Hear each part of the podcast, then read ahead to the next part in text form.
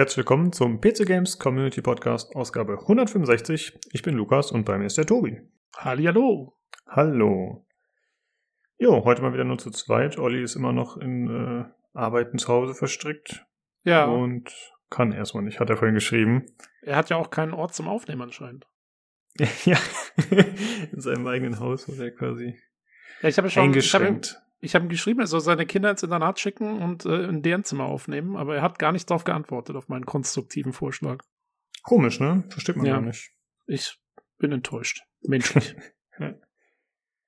Ähm, ja, ich hatte ja letzte Woche gesagt, dass wir eventuell ein, zwei Folgen ausfallen lassen müssen, weil ich unterwegs bin. Aber jetzt gerade sieht es so aus, als würden wir es doch auf die Reihe kriegen, alles pünktlich auszustrahlen. Mal gucken. Hast du deinen deinen Urlaub eingeschränkt für den Podcast? Das finde ich sehr gut. nee, hat sich äh, ein bisschen anderweitig ergeben. Aber ja. Dadurch passt das jetzt durch Zufall wieder, aber ist doch ganz schön, weil ich meine, ist ein bisschen komisch. Ich finde, man fühlt, also ich weiß nicht, wie es dir geht, aber ich fühle mich schon ein bisschen verpflichtet, tatsächlich jede Woche eine Folge zu liefern. Geht's dir auch so? Fühlst du dich schlecht, wenn wir mal eine Folge nicht raushauen? ja, ich bin auch nur hier aus Pflichtbewusstsein. Sonst wäre ich hier schon lange weg. Es ist wirklich äh, ein reines, ja, ich, ich opfere mich auf, sozusagen. Nee, aber ern- äh, ernsthaft. Nee, eigentlich, eigentlich überhaupt nicht. Also, keine Ahnung. Ich finde, äh, für mich ist es immer eher wie so eine Plauderstunde, so. Weil ich kenne auch, also ich, ich habe sonst außerhalb vom Podcast und im Discord kenne ich niemanden, der großartig Computerspiele spielt. Also in meinem, in meinem Real Life sozusagen äh, ist praktisch, also was heißt praktisch? Es ist einfach niemand, der, mit dem du irgendwie über Spiele labern kannst. Ähm, Und insofern, äh, ja, ist es dann immer so die Stunde, anderthalb Stunden die Woche, wo man mal über die Spielethemen quatscht. Finde ich eigentlich mal ganz, ganz cool. Also mal ganz Ja. abgesehen davon, dass wir es online stellen. Ja, finde ich auch. Auf jeden Ja, Fall. man, muss, man muss mich nicht zwingen zu diesem Podcast. Oh shit, jetzt will ich, äh, Mist. Jetzt kriege ich gar keine Perks mehr. Jetzt weiß, jetzt weiß der Chef natürlich, dass ich, äh, dass ich das eigentlich gerne mache. Verdammt. ja, jetzt ist auf jeden Fall alles vorbei. jetzt wird äh, dir deutlich mehr aufgehalst. Ja. Äh, ja, was sprechen wir beide heute? Wir haben äh, heute tatsächlich einen intellektuellen Podcast sozusagen, denn Tobi hat ein Buch gelesen, da wird er uns gleich wieder erzählen. Außerdem äh, sprechen wir über die Raspberry Crazy Ants, also es geht in Richtung äh, Biologie. Dann sprechen wir noch über den Epic Game Store und wie es so finanziell um die steht. Und außerdem über die Spiele Gord, Turbo Overkill und Synthetic 2, die alle neu angekündigt wurden. Ja, Jo. und in Gord lernen wir sogar noch was über Botanik. Ja, hervorragend. Also heute ist wirklich krasser Bildungsauftrag. Das ist, Sehr ja, gut. ohne Scheiß, ey. ja, äh, dann erzählt mal von äh, diesem Buch. Äh, ja, mein, mein, ich habe ein Buch gelesen. Nein, ich, äh, ich habe eigentlich sogar relativ viel gelesen in, im letzten halben Jahr oder so. Ähm, habe nur im Podcast nicht darüber erzählt, weil ich immer gewartet habe, bis ich fertig werde, weil ich habe die Witcher-Bücher alle gelesen. Ähm, da will ich aber heute noch nichts drüber erzählen, weil da will ich warten, bis der Olli wieder da ist, dann in fünf Wochen oder wann. Ähm, weil der hat die, glaube ich, auch gelesen. Und ähm, da wollte ich ihn kurz eben ein paar Sachen fragen. Das mache ich dann vielleicht beim Podcast.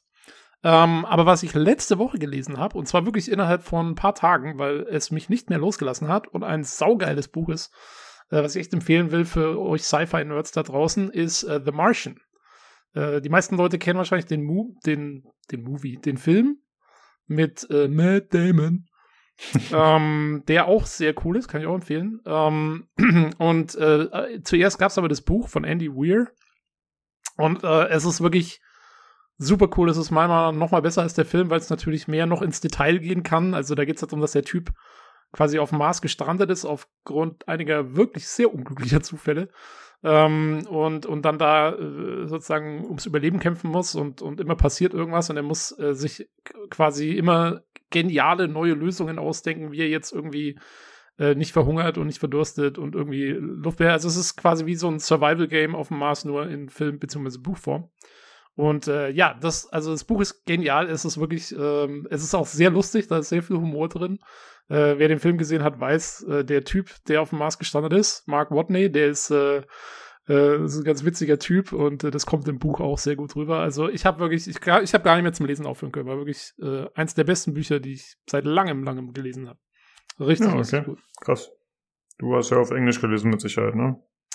Genau, auf Englisch. Ähm, es gibt auch, ich habe die deutsche Version, habe ich jetzt äh, auf Amazon.de direkt äh, meinem Vater geschickt, äh, sozusagen, damit der eine Urlaubslektüre hat für den Sommer, weil ich glaube, dass sie das auch taugt.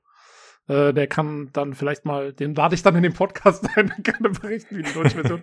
äh, nee, aber ja, äh, ich hoffe, dass die Übersetzung auch gut ist. Also wenn wir da wirklich äh, zwei belesene Männer aus der Familie da hätten, uiuiui. Also Wahnsinn, das Wahnsinn, ne? Ja. Das ist, fehlt nur noch Masterreich Ranitzky, dann sind wir komplett hier. ja. Ja, okay, klingt doch ganz gut auf jeden Fall. Ähm, ja, du hast mich auch schon äh, off-air damit äh, penetriert, dass ich mir doch unbedingt äh, den Film zumindest anschauen soll, wenn ich schon nicht ja. das Buch lese. Ich muss sagen, ich bin ja jetzt nicht so der große Filmegucker, deswegen ja, kommt mal auf der Liste, aber ich glaube, da muss ich vorher Sachen wie Interstellar und so erst gucken. Oh, also nee, schau dir lieber The Martian an als Interstellar. Oh, okay. Die sind beide gut, aber ähm, ich würde ich würd eher The Martian anschauen, das ist kurzweiliger. Na ich. gut. Oh, jetzt gehen wir bestimmt Hörerfeedback von irgendwelchen Interstellar-Fans. Sorry. perfekt, perfekt. Mach weiter. Nein, ich bin absoluter Christopher Nolan-Fan. Ich mag auch Interstellar sehr gerne, aber ähm, ja. ja. Ja, ansonsten äh, haben wir nichts zu berichten, ne? Also ich habe nichts gespielt und du meintest auch jetzt ein bisschen Diablo, ich habe ein bisschen Tarkov, aber. Ja, ja, also nur das übliche Gedöns. Genau. Ich, ich warte halt nach wie vor bis 14. Mai. Dann geht's ab. Für die Mass Effect Legendary Edition. Richtig. Ja, ja da bin ich gespannt drauf. Also es wird ja wahrscheinlich eine Folge sein, wo ich dann mal nicht mit am Start bin. Ja. Ich freue mich immer, deine Folge zu hören, äh, ja, die man als Zuhörer mal genießen kann. Ist auch nett. Ja, vor allem ist dann endlich mal wieder was los, ne? Dann ist, äh, es kommen wieder Sachen raus. Ja, es geht hoffentlich wieder los. Also ich muss zugeben, ich habe nicht so im Blick, was da noch so kommt, was vielleicht für uns relevant ist. Wir wollten ja ganz gerne noch, oder ich zumindest hatte die Idee, über dieses äh, Portal Reloaded zu sprechen, was halt eine Mod für Portal ist, für Portal 2, mit dem dritten Portal dann, aber da ist, das heißt immer noch, es soll April kommen und bisher gibt es keine News. Mal gucken, das würde ich mir dann mal anschauen für den Podcast. Jo. Ja, wenn, also Valve-Mods sind ja oft mal genauso wie Valve-Spiele auch. Äh, brauchen halt ein bisschen. ja, vielleicht. Valve hat ja auch so das Problem mit der 3. Vielleicht ist das dritte Portal jetzt doch nicht so. Ah, beliebt. ja, das passt natürlich genau ins Konzept, ja. Ja, äh, ja ich glaube, die Woche nach äh, Mass Effect Legendary Edition, also irgendwie so um den 20. Mai rum, äh, kommt Biomutant raus. Das wird uh. noch interessant. Ja. Tja, aber. Ja, ich bin da zwar wahrscheinlich noch ganz tief in der Trilogie drin, aber äh, mal schauen. Bin gespannt, wie, Wieso, wie die Tests werden. Das, ich wollte gerade sagen, das ist doch jetzt nicht ein Spiel, was du dir holen würdest, oder? Also hätte ich jetzt nicht so. Also ich würde gucken, ja, ich würde gucken, wie die Tests sind. Also ähm, so vom Gameplay fand ich schon ganz interessant. Kommt drauf an, ob's ob's äh, ob's wirklich irgendwie lustig wird oder ob's eher ja so ein bisschen assi wird oder so. Da weiß ich noch nicht so genau, was davon zu halten ist. Ja. Ja, der Robert macht sich in letzter Zeit ein bisschen rar hier. Der hat ja auch ein bisschen Sachen um die Ohren. Sonst hätten wir den mal fragen können, weil ich glaube, der hat da auch Interesse dran. Aber schauen wir mal, wenn es soweit ist. Jo. Ja, gut, äh, dann wäre einmal die Verlosung zu nennen, die aktuell auf dem Discord stattfindet. Und zwar Tomb Raider, das Reboot von 2013. Ein Steam Key. Die Verlosung läuft noch bis zum 22.04. Und der Key wurde gesponsert von Jan. Und dann kommen wir einmal zum Hörerfeedback. Da haben wir ein bisschen was von Vanity, das bezieht sich auf Folge 163. Und er schreibt, mir ist heute beim Hören des Casts vor Empörung fast meine volle Razer-Tasse aus der Hand gefallen. Da wären meine Razer Jogginganzug und die Razer Handschuhe beinahe ruiniert gewesen. Meine Razer Rapunzel sind auf jeden Fall auf Zornesröte gestellt. ich finde es übrigens besonders löblich, dass Tobi jede Gelegenheit für eine Doppeldeutigkeit beim Subverse Review genutzt hat. ja. War das immer gewollt, weil mir ist tatsächlich aus Versehen passiert. Ja, ja, ich glaube, das geht gar nicht anders bei Subverse. Das, äh Wie oft hast du es denn jetzt durchgespielt nach dem ersten Run? Ich habe, ich habe ehrlich gesagt, ich habe nichts, ich habe, muss ehrlich sagen, ich habe es nicht weitergespielt. Ich weiß, der, der Olli hat die, ähm, hat ja es, glaube ich, so weit gespielt, wie es ging, ne? Der ist durch mit dem. Ja, der war, glaube ich, zum Podcast schon, oder? War der nicht da schon durch? Mm, nee, ich glaube noch nicht ganz. Ich glaube, der hat es danach noch äh, fertig gemacht. Ähm, okay. Aber er war schon ziemlich weit, glaube ich. Ja, nee, hm. ich hab's leider, ich hab's nicht mehr angefasst. Ja, manchmal ist das halt so. Ja, ich muss, ich muss erst, äh, keine Ahnung, äh, mein, mein Sex-Drive ist nicht hoch genug im Moment. ja, du, du, brauchst den äh, Close-Mod, wo man bei äh, anderen Spielen die Newtons braucht, dann brauchst du Das wäre geil. Das sollten sie machen, so als DLC oder so als, als Joke-DLC in den Close-Mod. ja, stimmt. Sehr gut. Also ich habe dann ähm, als ich das Cover gemacht habe für den Podcast, ne, habe ich da Bilder gesucht aus dem Spiel. Und ah, ja, ja, ja, also was man da so findet, das ist ja wirklich, ja, sehr gewöhnlich. Ich habe, also mir ist ja auch beim, äh, beim Durchhören des Podcasts ist mir nochmal aufgefallen, ich wollte ja irgendwann noch über diese äh, Sexszenen eigentlich sprechen. Und der Olli hat mich ja voll abgewürgt, ne? Das ist mal aufgefallen überhaupt. Das kann man, ist, das, das hm. kann man nochmal nachhören. ich wollte das eigentlich noch thematisieren. Ähm, ja, aber dann wurde ich anscheinend, war Musik, glaube ich, war das Wichtigere. Ah, Danke, ja, ja, das kann sein, ja. ja. Er wollte halt nicht, dass du ihm seine Lieblingsszenen schlecht redest. Ja, äh. okay, aber da haben wir das ja erzählt, so bist du doch äh, kurz erwähnt, dass die Szenen nicht so cool sind, nicht so spaßig und, und irgendwie weird. Ja, gut. Das hast du jetzt gesagt. Achso, sorry, ja. Nur die Bilder, die ich gesehen habe. Ich habe es jetzt natürlich nicht gespielt. Vielleicht gibt das dann doch noch mal ein ganz tolles Gesagt. Ja, du, man muss das in Bewegung sehen. Es gibt auch, äh, und ich glaube, das haben wir nämlich auch nicht erwähnt, es gibt einen Intensitätsslider, den man dann in den einschlägigen Szenen drehen kann. Wie intens oh. es jetzt gerade sein soll. Also kann es sozusagen auch äh, Softcore sein, oder was?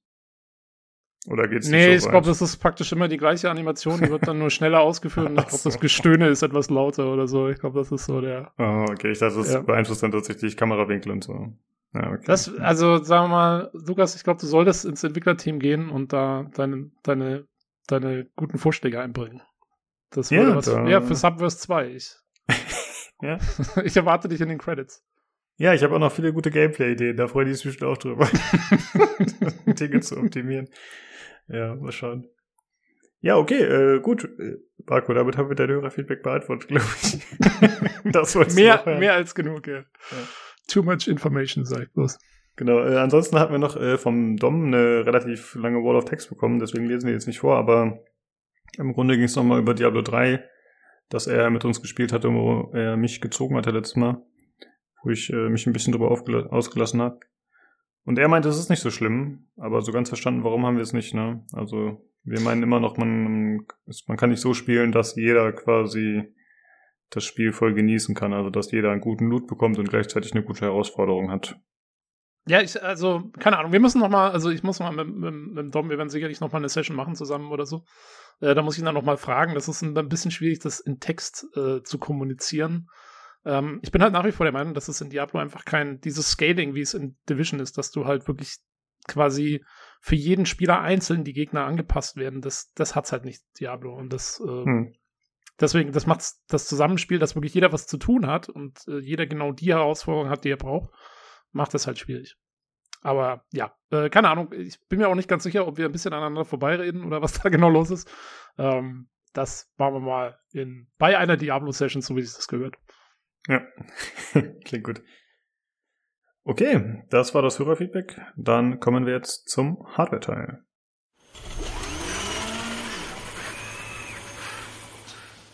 Hallo und herzlich willkommen zum heutigen Hardware-Teil. Diesmal ohne Lukas, dafür mit Philipp. Moin moin. Schön, dass du da bist, Mr. Electro Voice. Und Jan. Ja, hi. Ähm, heute bringt der liebe Philipp uns ein hervorragendes Thema mit, ähm, und zwar äh, VR Sim Racing. Und da würde ich gleich an äh, ihn abgeben.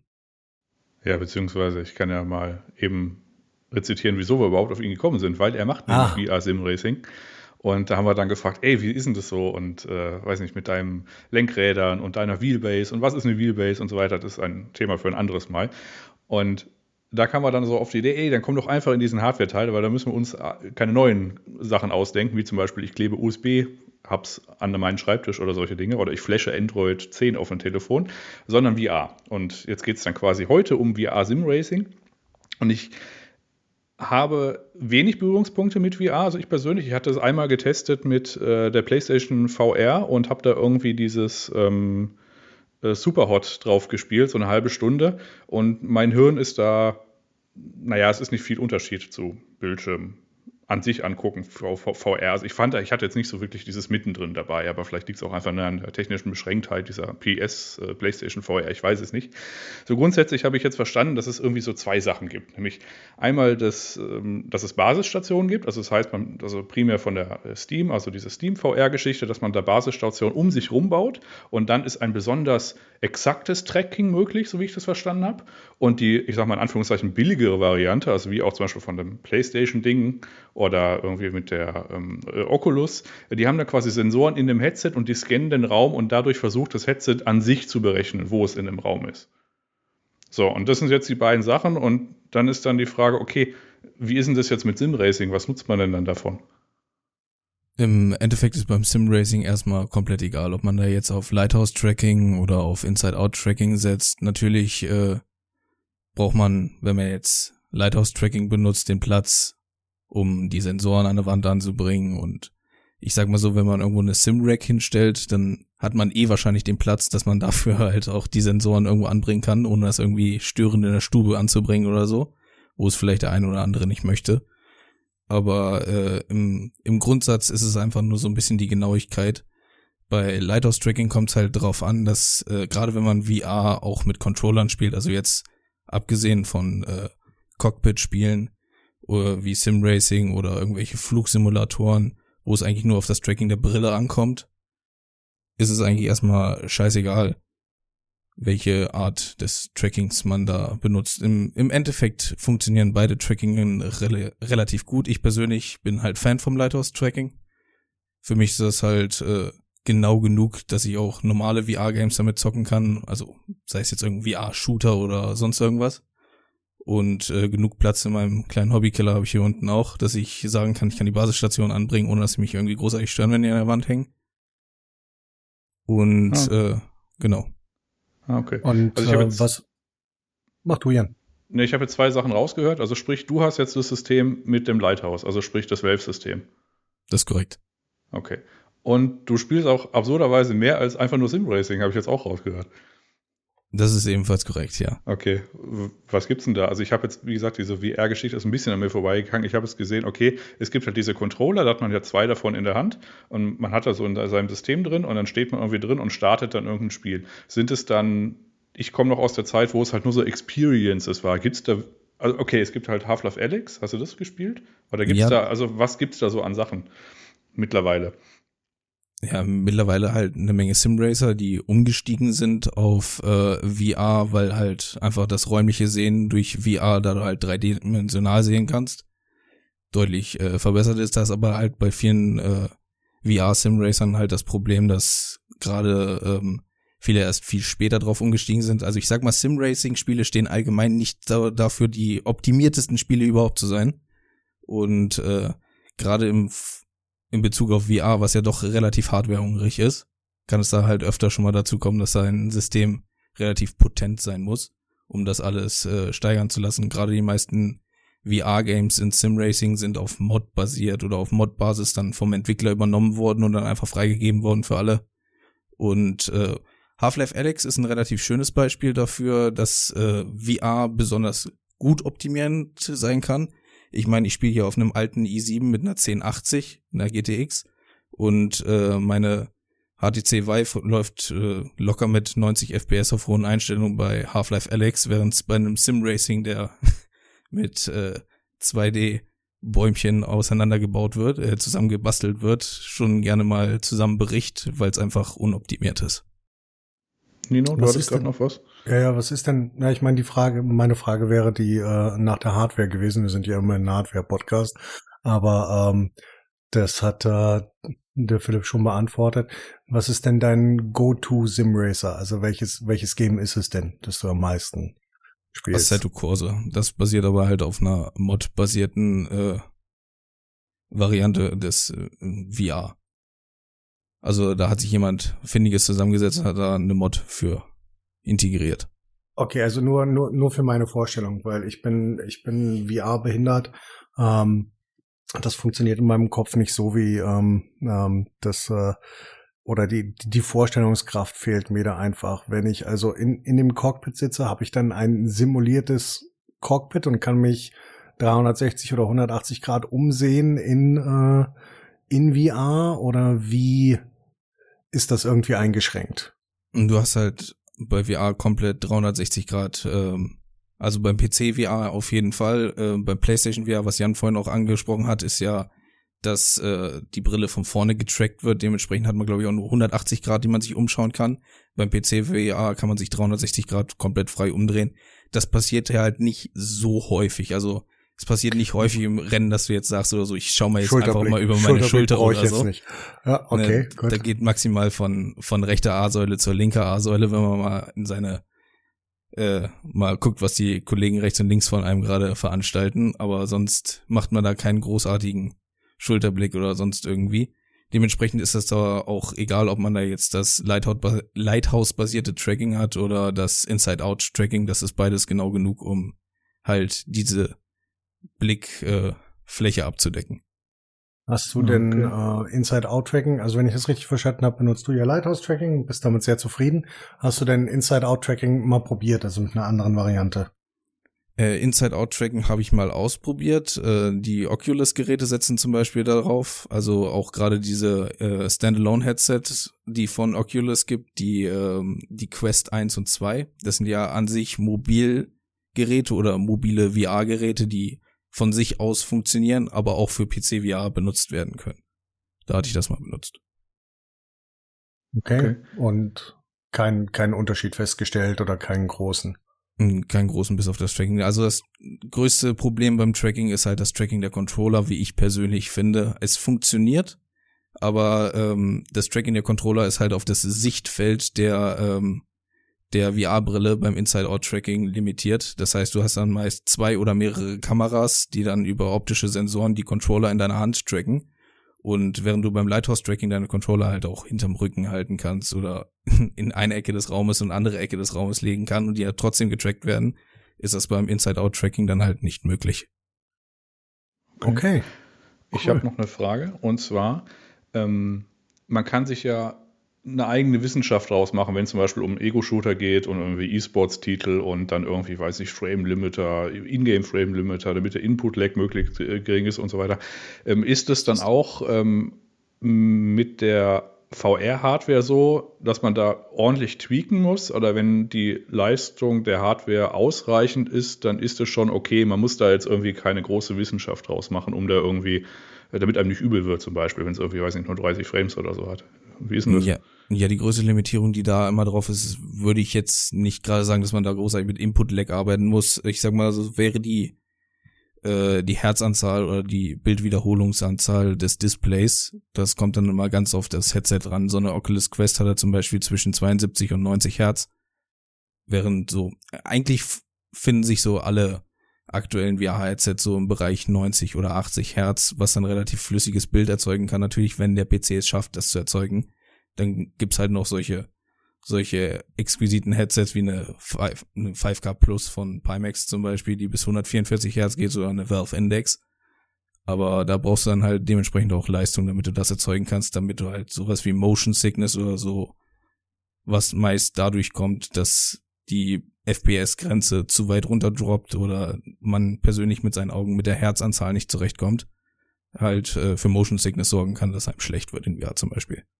Okay, aber dadurch, dass man diese Controller in der Hand hat, was ja im Wesentlichen, ich sag mal, ein auseinandergerissenes Gamepad ist mit halt äh, Motion-Bewegung, ähm, ist es jetzt nicht so, dass man, also wenn das quasi grundsätzlich erfüllt ist, dass der PC eine gewisse FPS-Frametime-Geschichte darstellen kann, dann muss man da jetzt nicht irgendwie großartig nochmal irgendwie da ein bisschen rumtunen, dann funktioniert das schon grundsätzlich, oder? Dann funktioniert das grundsätzlich. Okay. Ja, Nino. Hm. Oder? Sorry. Nö, ich habe äh, ich habe ansonsten zu dem zu dem Tracking und so äh, äh, eigentlich kein, keine Fragen mehr. Ähm, wie, wie gesagt, mein Wissen ist absolut rudimentär und ich bin da da sehr froh, dass du uns ein bisschen aufklärst. Ähm, ich weiß, dass es verschiedene Linsenarten gibt. Ich habe aber keine Ahnung. Kannst äh, du da uns vielleicht ein bisschen abholen? Linsenarten ist eigentlich relativ fix erklärt. Es sind einfach nur zwei verschiedene Linsen. Da wären einmal die Fresnel-Linsen und die Planlinsen.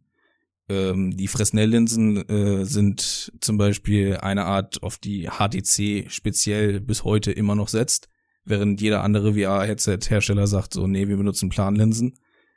Ähm, dazu sei nochmal gesagt, die Fresnel-Linsen musste ich selber mal googeln, aber die wurden ähm, von, wie hieß denn der gute, äh, Augustus Jean Fresnel ursprünglich für Leuchttürme entwickelt und ist eigentlich dazu da, dass eine zentrale Lichtquelle besser das Licht bündeln kann, um das Licht weiter ausstrahlen zu können.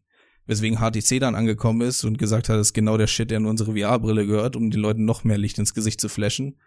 Wissen einige Leute nicht, weil genau das kann dann halt ähm, sowas wie äh, Überstrahlungen im Sichtbereich bei starken Kontrasten, also God Rays erzeugen, wenn du jetzt mal ganz simpel formuliert weiße Schrift auf schwarzem Hintergrund zum Beispiel hast können halt die Ränder so leicht vernebeln, weil sich dort dann das Licht bündelt und dir direkt in die Augen scheint.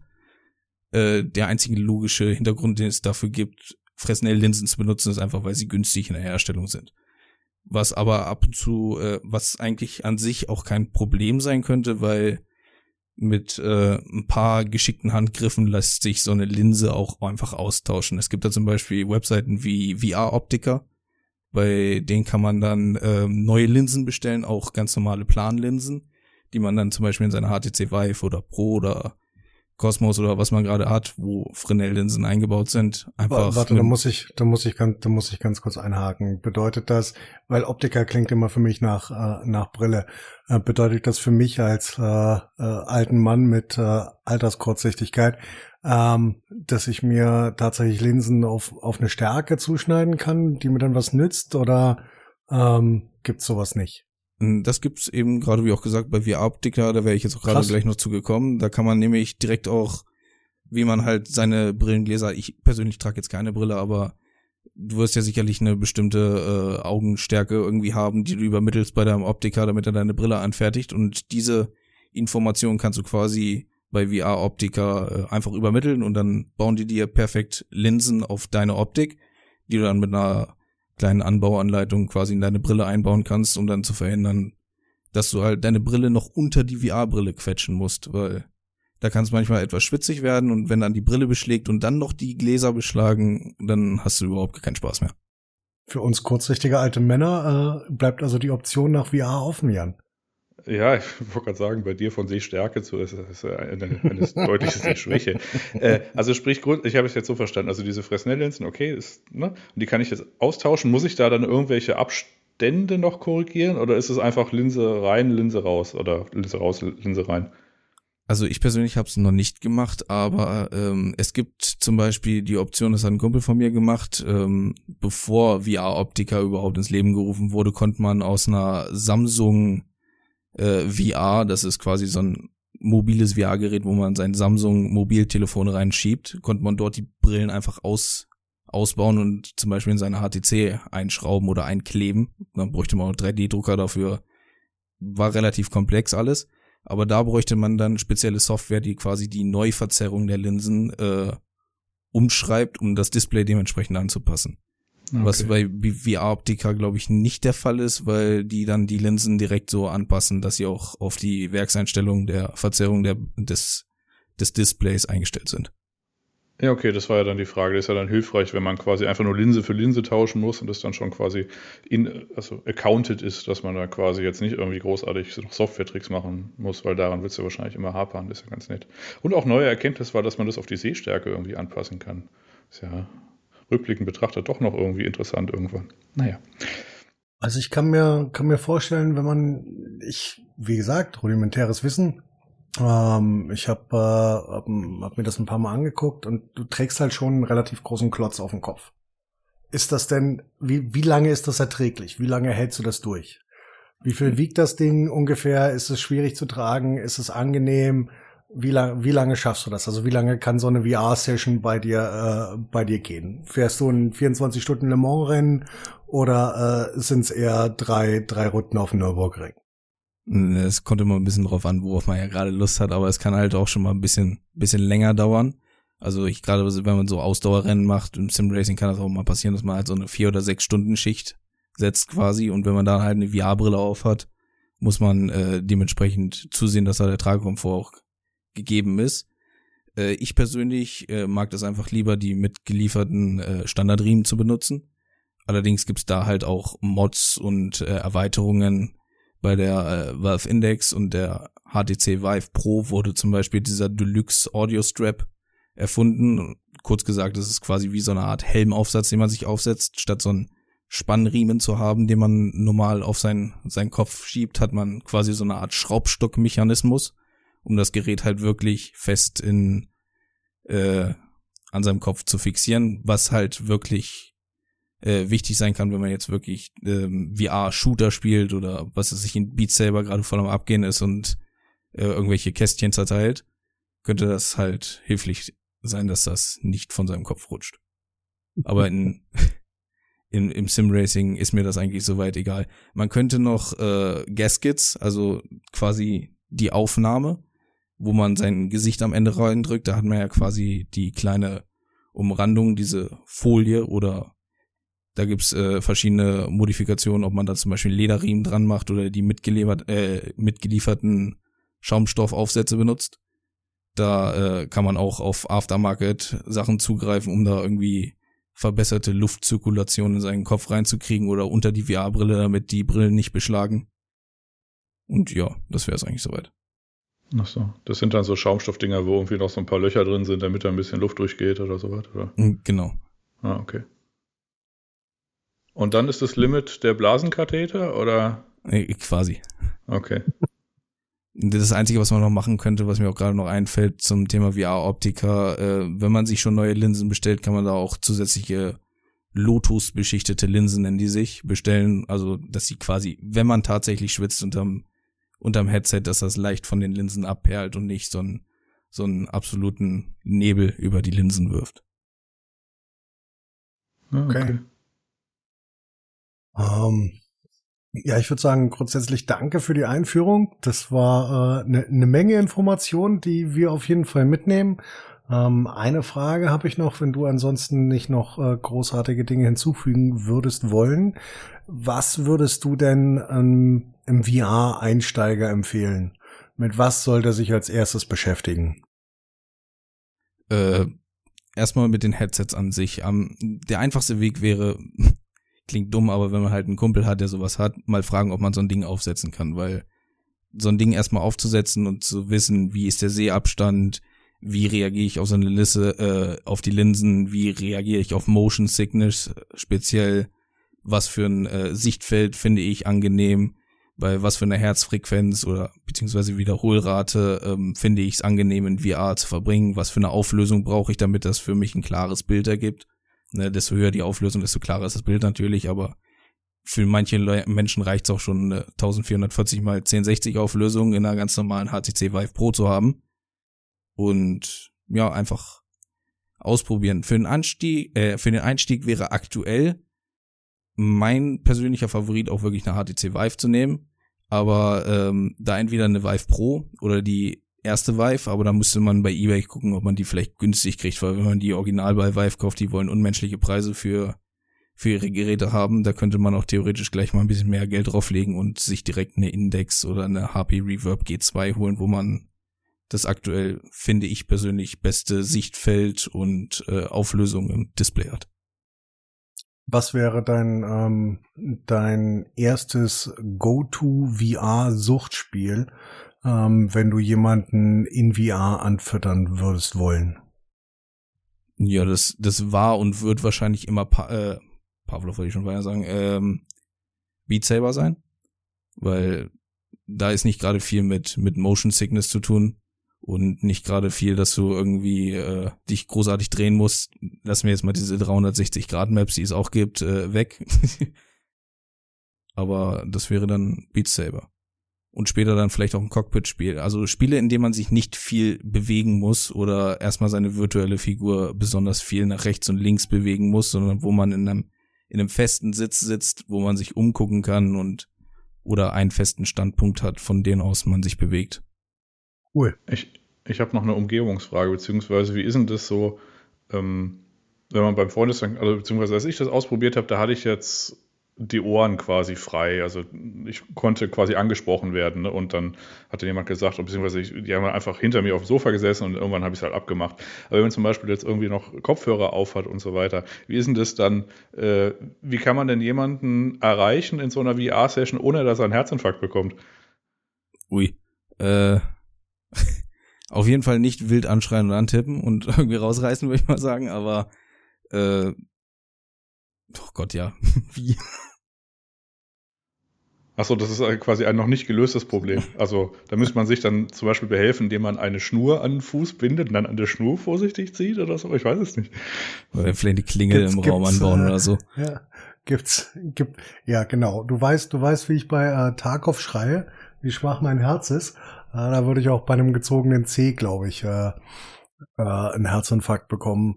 Äh, vielleicht Ingame Notifications oder sowas, dass du jemanden antickern kannst, Ingame, ganz sanft. Läuft ja meist über Steam VR. Kannst ja in Steam anschreiben, dann kriegt er eine Pop-up-Nachricht im Display.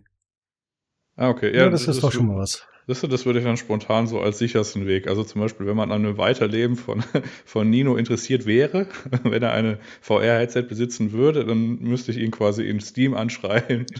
ah, okay. Gut. Ja, aber es ist doch äh, schön zu sehen, dass das dann doch so immersiv ist. Ähm, hast du ansonsten noch was, was du hinzufügen würdest wollen, Philipp? Was wir nicht gecovert haben? Ähm, das Einzige, was wir noch nicht besprochen haben, wären IPD-Adjustments. Das ist aber relativ äh, schnell abgefrühstückt. Also, was ist erstmal ein IPD? Das ist das Interpupillary Distance, also der Abstand zwischen zwei Pupillen. Da äh, gibt's manche, also theoretisch hast du zwei verschiedene Displays in VR. Eins fürs rechte Auge, eins fürs linke Auge. Um das dann aber auf deinen Augenabstand anzupassen, musst du halt dieses IPD ausmessen. Also du misst quasi von mittlere Pupille zur anderen mittleren Seite der Pupille und je nachdem, was du da für einen Abstand hast, musst du dann das IPD einstellen, um quasi äh, eine bessere Sicht für einen zu machen. Und äh, sollte man das irgendwie falsch eingestellt haben, weil man zu großen oder zu kleinen Abstand hat, dann äh, kann das Bild sehr schnell verschwimmen und da sind auch viele Leute schon dran gewesen, die sagen, das Bild ist total unscharf und es passt nicht. Dabei haben sie es halt nur nicht auf dem richtigen IPD eingestellt oder das IPD vorher nicht ausgemessen. Ah, also wenn man quasi eng zusammenstehende Schweineaugen hat, äh, dann muss man das halt so einstellen, dass das auch halt dafür dann passt. Ja, okay. Genau, so der Standard IPD liegt bei 63 Millimeter werde das sofort nachher nachmessen. Ob ich, ob ich äh, wie mit den Standard-Kinderfäusten äh, für die Mikrofonbestimmung ähm, auch äh, innerhalb äh, der Norm für den Pupillenabstand liege. Herausragend. Ähm, ja, ich würde sagen, das war es soweit zu äh, VR und äh, dem kurzen Ausflug ins Simracing. Danke dir, lieber Philipp, für äh, den Überblick. Ähm, ich habe ansonsten nur noch zwei kleinere Sachen, vielleicht auch drei. Bevor ähm, du überleitest, lieber Nino, falls bitte. irgendjemandem auf dem Weg, also hier von den, unseren vier Hörern, die wir haben, äh, da noch irgendwie Nachfragen sein sollten. Okay, hier VVR habe ich grundsätzlich verstanden. Okay, coole Technik. Hier das mit den Linsen haben wir jetzt auch zum Beispiel neu. Und wenn es da aber noch irgendwie geht, okay, was ist denn mit der Richtung oder folgende Fragen, einfach im Hörerfeedback eben fragen. Und das war schon. Fahren Sie fort. Mhm. Philipp, äh, Philipp wird sie dann äh, großzügig beantworten. Ähm, danke, Philipp, schon mal im Voraus. Sicher, ähm, werde ich machen. Ich habe äh, noch einen kurzen Aufruf an die Community. Ähm, nicht, dass uns die Themen ausgehen würden, aber ihr müsst halt, wie Jan das schon am Anfang äh, gesagt hat, äh, damit rechnen, dass wir äh, dann vielleicht in kommenden Folgen ähm, einmal an der Volting durchspielen, ähm, ich euch äh, erkläre, wie man SMDs wieder anlötet oder Jan sehr präzise über die Installation äh, von ROMs auf äh, älteren Android-Handys ähm, rezitiert. Ähm, wenn ihr also konkrete Fragen habt im Hardware-Channel, immer gerne posten oder in Themenvorschläge. Wir schauen uns das an und nehmen das mit und nehmen das auch gerne äh, mit in die nächste Folge. Ähm, noch was kurzes Persönliches. Mein ortholineares Keyboard ist endlich fertig nach äh, vier Wochen Handarbeit am köstlichen äh, gelben Kirschholz-Case. Ähm, das hat mich sehr lange beschäftigt. Dazu sage ich aber dann nächste Woche gerne vielleicht ein, zwei Minuten was. Ähm, Ansonsten gab's noch einen relativen Schwung von Beratung im Hardware-Channel äh, bezüglich ähm, Headsets. Ähm, da ging es um äh, Wireless-Headsets. Wir hatten das ja schon mal sehr deutlich, ähm, sehr deutlich besprochen, dass das sehr viel, ja, ähm, subjektiv ist. Ähm, und ähm, da gab es wieder schöne Hilfe von der Community mit den äh, mit den einzelnen ähm, Möglichkeiten, die sich da so im Markt bieten. Und ich glaube, ähm, wir haben da auch eine Lösung gefunden. Ähm, das ist immer immer sehr schön zu sehen. Haben wir noch was äh, Schnelles, Jan? Ich weiß nicht, worauf du ansprichst. Ich habe eigentlich nichts. Also ja, doch stimmt. Ich habe noch was. Und zwar sind die ersten Bilder von äh, Shipped 3080 äh, Ti Units ähm, aufgetaucht, geisterten durchs Internet. Mal schauen, ob die ankommen und ob äh, die vielleicht zur Verbesserung der Situation beitragen, was wir alle, die wir hier sitzen, mit großer Wahrscheinlichkeit ähm, äh, ja nicht glauben. Ja, mir ist auch Gut. egal. Ja, mir, mir auch herzlich. Der einzige von uns dreien, der hier sehnsüchtig darauf wartet, dass wieder Grafikkarten verfügbar sind, ist der liebe Philipp. Ja, aber das wird wahrscheinlich in absehbarer Zeit erstmal nichts mehr werden. Nee, definitiv nicht. Gut. Wenn ja, wir dann dieser positiven Note. ja, mit dieser positiven Note werfe ich ein äh, köstliches Reingehauen in die Runde. Tschüss. Ciao.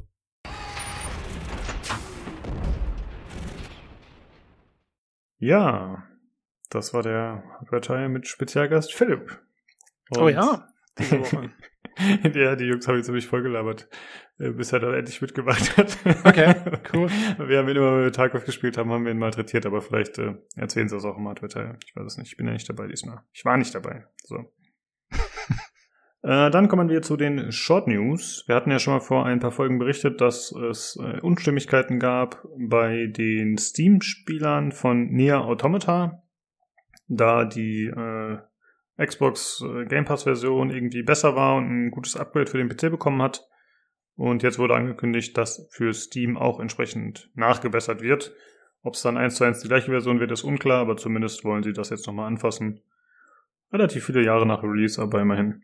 Ja, aber ich finde ganz ehrlich, also ist auch, ist jetzt auch wirklich nötig gewesen, das zu machen, weil ich finde, also, wenn wir in, in, in die Ära kommen, dass es dann auch noch plattformexklusive Patches gibt oder irgendwas, das wäre furchtbar, da blickst du überhaupt nicht mehr durch als Konsument. Ähm, ja, ich musste ein bisschen gerade dran denken an die Zeiten, als es noch Vorbestellerboni gab, weil da war es ja auch relevant, bei welchem Store man dann auf eurem bestellt hat, weil verschiedene Stores verschiedene Boni hatten. Und so oh wäre es auch ja. fast. Ja, das war schlimm. Ja. Das war bei eben wieder bei meiner bei, bei, bei Mass Effect war das auch ganz übel. Ich musste das hm. Spiel dreimal kaufen, um die ganzen scheiß Vorbesteller-Dinger zu kriegen. Ja, richtig mies aus dieser Zeit. okay, dann äh, die nächste News ist, äh, dass die Blizzard Arcade Collection erweitert wird. Äh, da waren ja drei Spiele ursprünglich angekündigt und jetzt kommen noch dazu Lost Vikings 2 und RPM Racing. Was ja eine ganz nette Idee ist, weil wir damals schon gesagt haben und auch viele andere, dass die Collection jetzt nicht so attraktiv ist und vielleicht ändert das es ein bisschen. Und ist ja ein Zeichen guten Willens von Blizzard zumindest, dass sie sagen, okay, wir optimieren das ein bisschen. Jo. Äh, dann jemand, der weniger guten Willen zeigt, ist äh, Ubisoft, denn sie haben sich entschieden, äh, etliche Server von hauptsächlich äh, ja, Singleplayer-Spielen abzuschalten. Äh, man muss dazu sagen, dass schon viele Spiele doch sehr alt sind. Also das frischeste, was wir da gesehen haben, ist von 2010. Also sind zum Beispiel Sachen dabei wie Splinter Cell Conviction, Anno 4204 und solche Geschichten. Aber insgesamt sind es irgendwie acht Spiele oder so. Oder noch mehr. Assassin's Creed war dabei, Assassin's Creed 2. Ja gut, aber wir haben überlegt, es ist wirklich schlimm, aber gut, nach so langer Zeit kann man wohl damit rechnen. Ja, es ist lange Zeit und ich glaube, es sind hauptsächlich, ähm, also die, die ich jetzt kenne und gespielt habe, von denen weiß ich, dass es wirklich Singleplayer-Spieler eigentlich sind, wo die Online-Komponente sehr klein war. Und der Singleplayer wird ja nach wie vor funktionieren. Ja. Insofern, es geht genau. noch. Jo. Und dann noch eine andere News, äh, mit der man hätte rechnen können, aber das kommt doch relativ kurzfristig. Und zwar wurde Days Gone für Steam angekündigt. Das Spiel war ja vorher PlayStation exklusiv. Jetzt wird es halt eine optimierte PC-Version geben mit entsprechenden Features wie, was weiß ich, Widescreen, äh, mehr Frames, Äh, dazu mit, äh, ich glaube, mit den ganzen DLC-Inhalten, die es noch gab, die sind, glaube ich, alle integriert. Und das soll am 18.05. schon erscheinen diesen Jahres. Jo, also eigentlich machen sie genau das gleiche mit Days Gone, wie sie mit Horizon gemacht haben letztes Jahr. Genau. Und jetzt kann man darauf hoffen, dass es äh, immer mehr passiert. Mal schauen. Ist cool. Wäre auf jeden Fall begrüßenswert, ja. Ja, dann äh, kommen wir zu den regulären News und äh, wir fangen an mit etwas äh, Kuriosem. Und zwar äh, geht es um einen äh, Beitrag aus dem Subreddit PC Master Race, also quasi Yeah. genau unser Thema. Yeah! Äh, und leider hat aber einer unserer Master Race Kollegen da ein Problem. Und zwar haben sich Ameisen bei ihm im PC eingenistet. Und äh, er hat da so einen Beitrag geschrieben, den ich verlinken werde. Und da sieht man auch schon ein äh, Video, wie einfach im laufenden Betrieb seines Gaming-Rechners halt Ameisen hin und her krabbeln und aus allen Schlitzen rauskommen. Und es sie anscheinend auch nicht stört, dass da relativ warm ist.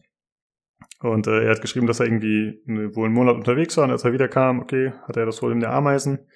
Und dann hat er schon versucht, äh, sie sozusagen äh, mit Benchmarks und äh, Spielenutzung auszutreiben. Also das ist halt sehr heiß wird und sie wieder verschwinden. Aber tatsächlich hat das äh, überhaupt nichts gebracht. Ja, Und, nee, äh, kein Wunder. Warum? Naja, weil, also ich meine, wie warm wird's denn in so einem PC? Vielleicht, keine Ahnung, 50 Grad oder so, wenn's hochkommt? Also, Ja, die einzelnen Teile werden natürlich ja, heißer, gut, ne? also der, die CPU kann halt und die, und die Grafikkartenchips können wärmer werden, aber jetzt in dem eigentlichen, also, weißt schon, das, ist, das sind ja Temperaturfühler, glaube ich, die da direkt drauf sind. Oh Gott, Nino und Jan müssen mich jetzt dann zu Sau machen, wenn ich irgendwas Falsches erzähle. ähm, aber ich glaube, also in dem Gehäuse selber wird's doch, da, da wird's, ich glaube, da wird's für die gerade genau schön angenehm. Ja, das kann natürlich sein, dass sie das direkt an den Ameisenhaufen erinnert, wo sie sonst hätten gelebt. Das Genau. sein, ja.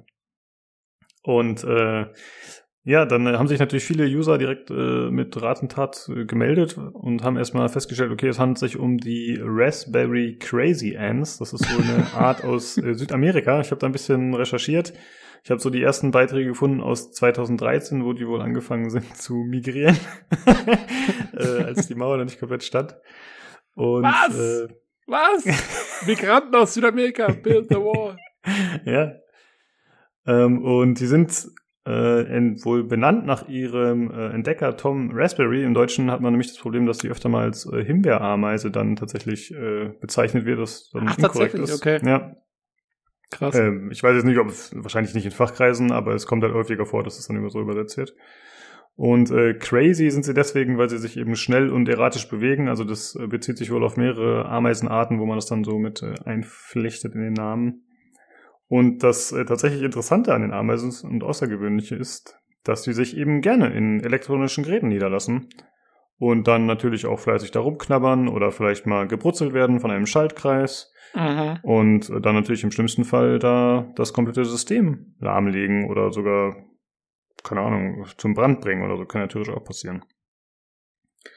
Dabei sind es doch gar keine Feuerameisen. Ja, richtig. Ähm, ja, sehr schön. Ich finde das sehr gut. Ich habe erst gedacht, vielleicht ist es eine Promo für Bugsnacks, dieses Spiel. Weil Raspberry-Ameisen im PC klang so absurd. ja, stimmt. Ähm, aber gut, jetzt, wo es auch gar keine Himbeerameisen sind, ist natürlich auch wieder äh, vorbei damit. Ja. Ähm, ja, aber auf jeden Fall, also ja, das Problem will ich auch nicht haben. Ganz ehrlich. Also, weil ich habe auch, ich denke auch, also, wenn ich mir das so anschaue, wie dieser PC da läuft und diese Ameisen da in alle Ritzen reinkrabbeln, das ist wirklich nur eine Frage der Zeit, bis dir irgendwo eine platzt und dann hast den kurzen in irgendeinem, ne, irgendeinem Schaltkreis und dann Ja. macht's zzt und dann ist aus. Ja, es äh, gab da halt verschiedene Lösungsansätze, die User geschrieben haben. Irgendwie, Ja. er solle doch seinen Computer in eine quasi Folie reinpacken und dann einfach zwei Wochen luftdicht irgendwo stehen lassen, damit die halt alle wegsterben. Aber dann gab es halt auch schon von anderen die Theorie, dass wenn er das macht, dass dann natürlich äh, neue Ameisen nachkommen, weil da irgendwie Pheromone von den anderen ausgesprüht wurden oder so. äh, also es ist äh, anscheinend nicht so einfach. Man kann sie zumindest äh, wohl nicht mal so eben entfernen. Nee, ist ein blödes Problem. Du kannst ja auch, kannst ja kein Ameisenspray oder sowas, kannst du ja nicht verwenden. Keine Ahnung, man könnte das Ding tief kühlen. Das, das könnte funktionieren. Genau, man ne? rüstet um auf so ein äh, Trockeneissystem. Vielleicht ist das die Lösung. also, weil ich meine, also Wärme, weiß ich nicht. Ja, es ist echt schwierig. Also ich kann jetzt auch nicht direkt mit irgend, an irgendwas denken, wie man die so loswerden könnte. Na, es gibt ja äh, Computer unter Öl, was natürlich auch äh, nicht unbedingt so gut ist fürs System, aber es ist machbar. Und damit hätte man natürlich die Möglichkeit, sie dann erstmal auszusperren, temporär. Aber mhm. äh, die User haben auch geschrieben, dass wahrscheinlich er, er nicht nur die Ameise im Computer hat. Also wenn die schon in seiner Butze sind, dass die dann wahrscheinlich auch sich an anderen Plätzen niedergelassen haben. Also er muss direkt umziehen. Ja, ohne, okay. ohne seine Sachen. Zieh auf die Straße. Äh. Er kann direkt von vorne anfangen mit seinem Leben. Genau. Ja, wenn man keine elektronischen Geräte mehr hat, dann kann einem das Problem auch nicht mehr tangieren. Ja, ja und dann äh, hatte ich die Idee, Tobi, was würden wir denn machen mit diesen Ameisen? Was, also quasi, wenn wir sie für unsere Zwecke missbrauchen würden, was äh, könnte man mit denen anstellen? Was, worauf würde man die ansetzen? Hast du spontan irgendeine Idee? Ähm, was? Boah, das ist jetzt nicht die Frage, kommst du komplett aus dem, aus dem ja, Nichts gerade. Ist kein Problem. Ich, ich habe äh, mir schon was überlegt. Ich hatte natürlich ja. den Vorteil, äh, die Frage zu stellen. Okay, also ich Und hätte eigentlich die Frage stellen müssen. Alles klar. Äh, mein Gedanke war eigentlich, dass man äh, die ja nicht für Industriespionage, aber so für Sabotageaktionen oder sowas benutzen könnte. Was natürlich jetzt für uns nicht so attraktiv ist, aber generell, dass man die halt irgendwie in äh, ein, in eine Serverfarm oder so einschleust und dass die dann da anfangen, alles äh, auseinanderzunehmen auf lange Zeit. Mhm. So, so, so Covert, Covert Arm Squad. ja, genau, genau, ja. Das ist ja, äh, gibt's nicht, es gibt doch einen Superhero, der, der Ant-Man. Das ist ja. ja. praktisch genau, der macht ja nicht genau, die machen doch genau sowas, oder? Stimmt, ja, der ist ich wahrscheinlich auch eine Raspberry Crazy Ant-Man-Version. Ne? Wahrscheinlich, ja. ja. also wäre eine Idee. Ähm, es gibt ja, es gibt ja auch Projekte, also es gab äh, teilweise, wir hatten es ja äh, gestern, äh, letzte Woche noch mit militärischer Forschung und so. Äh, es gibt tatsächlich Projekte, äh, Insekten fernzusteuern. Ähm, weil okay. die, ähm, ja, die, die, also quasi das Konnektom, also die sämtliche Connections in deren Miniaturhirn äh, sind komplett äh, auskartografiert. Also wir wissen genau, welches Neuron mit welchem anderen Neuron wie verbunden ist und das wissen wir bei Insekten, weil die nicht so viele haben, für sämtliche Neurone. Und das heißt, du kannst sehr genau ähm, dann bestimmte Zellen aktivieren und dann fliegen die zum Beispiel nach links oder nach rechts. Also du kannst sie quasi fernsteuern äh, mit mhm. der richtigen Apparatur. Und da gab es tatsächlich ähm, habe ich sogar damals mal gesehen, äh, als, als ich äh, mal nach Arbeitsstellen geguckt habe, gab es eine, ähm, eine Stellenausschreibung vom, äh, von einer Forschungsgruppe des amerikanischen Militärs. Ähm, also quasi so die Nachfolger des Manhattan Projects. Ja, die haben da Leute gesucht, die an sowas geforscht hätten. Äh, blöderweise konnte ich mich leider nicht bewerben, weil die Anmeldegeschichte war, ähm, hier, man muss also, keine Ahnung, hier irgendwie äh, Bachelor oder Equivalent haben und so weiter und so fort und Master Degree und so. Das ging alles, ne? Aber dann, äh, you have to be an American citizen and you have to have a patriotic spirit. und das stand so in der Stellenausschreibung drin und äh, ja, damit konnte ich dann leider nicht dienen, bin auch rausgefallen. Aber ansonsten würde ich jetzt eventuell an so Ameisen arbeiten. Äh, aber du bist kein Citizen, oder was? Zählst du nicht dazu? Ich bin kein Citizen hm. und äh, ich habe leider auch nicht den Patriotic Spirit, glaube ich. Naja gut, aber wir haben ja letztes Mal etabliert, dass wir eigentlich äh, das alles gar nicht so schlimm finden, was die Army da mit Microsoft mauschelt und dann damit haben ja, wir stimmt. eigentlich unseren Patriotismus unter Beweis gestellt. Inzwischen kann ich Ihnen wahrscheinlich einfach diese Podcast-Folge schicken und dann kriege ich den. Hier, hört euch diesen deutschen Podcast an. Genau. Deutscher Podcast. genau. Äh, ja, ja ich, ich, sag mal so, wenn du, du bist ja Neuromensch, Neurobiologe, dann kannst du ja wahrscheinlich, wenn du dich damit beschäftigst, die Sachen auch so umprogrammieren. Dann brauchen wir vielleicht gar nicht mehr die, äh, die Raspberry Crazy Ant, sondern wir können einfach Insekten nehmen, die uns eher gefallen. Achso, also ich, ich, ja ich so, dachte jetzt, ich äh, programmiere einfach nicht den PC um, sondern den Besitzer direkt. Ah ja, oder so. Der kann, der kann seinen eigenen auch. PC sabotieren. Ja. ja, aber sag mal, wissen wir, wer das ist auf Reddit? Vielleicht hat er auch schon, vielleicht ist das schon eine Attacke, verstehst du? Ach so, ja, okay, okay. So, who knows? Ne, wir, wir behalten beim Auge. Wenn es äh, brandneue äh, ja, News gibt aus dem äh, Bereich, dann greifen wir das nochmal auf. Mal gucken. Ja, Aber auf jeden also Fall lustig. Wir gucken mal wieder so ein kurioses Thema zu haben. Das, das, das RGB in seinem GIF hier sieht schon mal sehr fancy aus. Insofern, äh, ja, der wird gut bezahlt. Er hat irgendeine hohe Position. Und damit ist er Ziel von Ameisenattacken geworden. Das ist ja. meine Theorie. Sehr gut. Okay, dann äh, kommen wir zum nächsten Thema. Und zwar geht es um Epic Games, um den Epic Games Store. Und zwar darum, inwieweit sie Verluste machen aktuell. Denn wir haben ja schon mal öfter darüber gesprochen, dass äh, diese Spiele-Schenkungsaktionen und diese ganzen äh, Werbeaktionen, die sie durchführen, um eben User auf ihre Plattform zu holen, dass die ja wahrscheinlich relativ teuer sind. Und äh, ich finde es ganz interessant, äh, dass jetzt tatsächlich mal Zahlen dazu rausgekommen sind. Und zwar war das im äh, Laufe des Rechtsstreits, den Apple aktuell mit Epic hat. Und Apple hat dann ja, Schätzungen veröffentlicht, sage ich mal. Also die haben da jetzt auch keine genauen Zahlen, aber Epic ist da noch drauf eingegangen, das äh, erzählen wir dann gleich mal. Und zwar hat Apple mitgeteilt, dass Epic im Jahr 2020 allein 444 Millionen US-Dollar an Entwickler gezahlt hat. Ähm, die haben dann jeweils Festbeträge bekommen, entweder für äh, exklusive Veröffentlichungen im Epic Game Store oder eben für diese typischen Gratis-Spiele, die dann wöchentlich kommen. Und so soll es zum Beispiel so gewesen sein, dass Control, das war ja, glaube ich, ein Jahr zeitexklusiv, dass dafür über 10 Millionen US-Dollar gezahlt wurden. Was ja mhm. nice ist, ne? Wenn du dann eh dein Spiel später noch über Steam bringst, dann, klar, initial kriegst du ja das meiste Geld rein, aber ich glaube, das war ein äh, guter Deal für Remedy, ne? Remedy ist ja, das doch, oder? Also ich habe mir schon gedacht, dass, dass diese Deals nicht schlecht sein können, weil es ist ja doch, sagen wir mal, also es ist ja ein Einschnitt für die Entwickler, äh, weil ich glaube, die müssen da schon mit Verlusten rechnen, wenn es äh, nur bei Epic kommt und eben nicht bei Steam oder so. Und äh, da werden die sich ordentlich für bezahlt haben lassen. Und ja, also das macht komplett Sinn für mich. Ja, ja, vor allem hast du ja den Vorteil, dass du dann nach einem Jahr dann die, die Game of the Year Edition bringen kannst, wo dann halt nochmal alle DLCs und alles drin sind, was vorher vielleicht dann vereinzelt kam.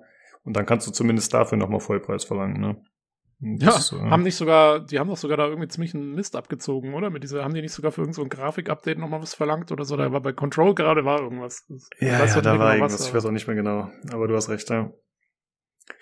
Äh, ja, und die Einnahmen durch äh, Third-Party-Spiele äh, betrugen dagegen nur 265 Millionen von, und wie gesagt, sie haben 444 Millionen bezahlt, wobei äh, da, ja gut, man, man kann jetzt halt nicht, man weiß nicht, was ist, wie wertvoll ist es halt für Epic, ne, Leute auf die Plattform zu holen. Und äh, Apple sagt auch, dass Ende 2021 äh, 600 Millionen Dollar Verluste erwartet werden. Also insgesamt seit dem Start der Plattform. Wann war das? 2019, glaube ich. Ja, ich glaube Ende äh, Weihnachten 2019 war, glaube ich, Subnautica das erste Spiel da, als das groß rauskam dann. Ne? Mhm. Und äh, Epic hingegen erwartet ab 2023 jährliche Gewinne. Äh, das wissen die, glaube ich, daher, weil die natürlich auch fleißig in Kontakt standen vorher noch, bevor es sich dann zu diesem Zerwürfnis kam. Also Apple hatte auch diverse ja, interne ausgeplaudert, mehr oder weniger. Mhm. Und äh, Epics äh, CEO Tim Sweeney hat sich gemeldet auf Twitter und sagt, ey, das ist okay, so wie es läuft. Er hat da ein paar Zahlen dazu rausgehauen, halt wie viele Gratis-Spiele schon runtergeladen wurden und wie viel das Ganze wert sei für die User und so weiter. Und er sagt halt, ey, das ist einfach nur eine Investition in die Zukunft. Und ja, ich, ich kaufe ihm das erstmal ab, muss ich sagen. Also das ist natürlich ja. äh, schwierig abzuschätzen, aber ja. Also so erwarten. Zunächst mal äh, ist, wie, wieso veröffentlicht Apple das im Zuge eines, äh, einer Erklärung wegen dieses Rechtsstreits oder was, weil die da irgendwas klären mussten wegen Zahlen oder so. Genau. oder? Die werden jetzt nicht, die werden sich jetzt nicht auf einen Marktplatz gestellt haben und gesagt haben, ey, Bechi, wir können euch gerade nicht leiden, also ver verraten wir eure Interner. Äh, das wird ja eher so, keine Ahnung, im, im Zuge irgendeines Rechtsdokuments wahrscheinlich äh, rausgekommen sein. Genau, aber ich äh, bin mir nicht so sicher, also ich habe mich da natürlich jetzt nicht so extrem eingelesen ähm, ist halt die Frage, ne, ob das wirklich äh, wichtige Informationen waren in dem Sinne oder ob man sich gedacht hat, ey, wenn wir eh schon mit denen kämpfen, dann können wir auch ein bisschen Scheiße ausgraben. Ja. Aber wieso, also, das ist eben der Punkt. Also Scheiße ausgraben, finde ich, ist es noch nicht mal. Das ist so ziemlich eigentlich das, was ich jetzt erwartet hätte, ganz ehrlich. Ich finde es mhm. jetzt nicht besonders. Also ich meine, gut, über die Zahlen kann man sich streiten, aber auch jetzt von der Höhe der Zahlen her, also man hört ja immer, was Fortnite auch für verrückte Gewinne da noch reinhaut und so bei Epic. Ähm, also ich weiß gar nicht mal, ob die overall, dann haben sie noch die Unreal Engine und so, die sie überlizenzieren. Also klar, dass der Store gerade keine Gewinne abwirft, sondern Verluste macht, ist ja irgendwie jedem klar gewesen. Ähm, und ja, ich meine, also ich glaube auch, das wird schon passen. Ich, ich, ich sehe da jetzt auch kein Problem damit oder sonst irgendwas. Nee, ich auch nicht. Aber ich glaube, alleine schon die Reaktion von Tim Sweeney zeigt, dass man sich genötigt gefühlt hat, darauf einzugehen, um, was weiß ich, Investoren oder so zu signalisieren, ey, alles gut, es läuft alles nach Plan oder so. Also ich glaube nicht, dass er jetzt nur gemacht hat, äh, um den Spielern zu zeigen, dass alles gut ist. Ich denke mal, dass so ein Tweet dann schon eine gewisse Signalwirkung an andere haben soll. Ja, ich meine, man weiß ja auch, wie schnell das Internet dann abgeht, irgendwie über sowas. Da willst du dann nicht, dass das irgendwo in die falsche Richtung geht auf Social Media und dann hast du irgendeinen Shitstorm am Hals, den du jetzt gerade nicht brauchst. Ähm, äh, ja, also kann ich, ich überlege nur gerade, ob äh, ich habe so ein bisschen das Gefühl, dass Apple ihre Spionageameisen losgeschickt hat. ja, das kann sein. Nee, fand ich auf jeden Fall mal ganz interessant, dass man dann äh, nach so einer längeren Periode mal was davon hört, wie das so äh, gehandhabt wird. Ja. Ja, wie gesagt, alles ein bisschen mit Vorsicht zu genießen, weil es von Apple kommt. Äh, aber ich würde mal davon ausgehen, dass so die Schätzungen ungefähr stimmen. Okay, da, dann machen wir weiter mit äh, drei Spielen, die, die, relativ neu vorgestellt wurden. Und äh, da übernimmt der Tobi das erste. Ja, genau. Äh, und zwar wurde angekündigt Gord ähm, also G-O-R-D geschrieben. Ein, äh, ja, so ein bisschen so ein Mischmasch, ne? Also es ist auf der einen Seite ist es ein Aufbaustrategiespiel und auf der anderen Seite hat es auch gewisse äh, so Adventure- und Strategieelemente. Also ich glaube, PC Games hat es bezeichnet als Frostpunk, also das Strategiespiel damals, äh, trifft auf Darkest Dungeon.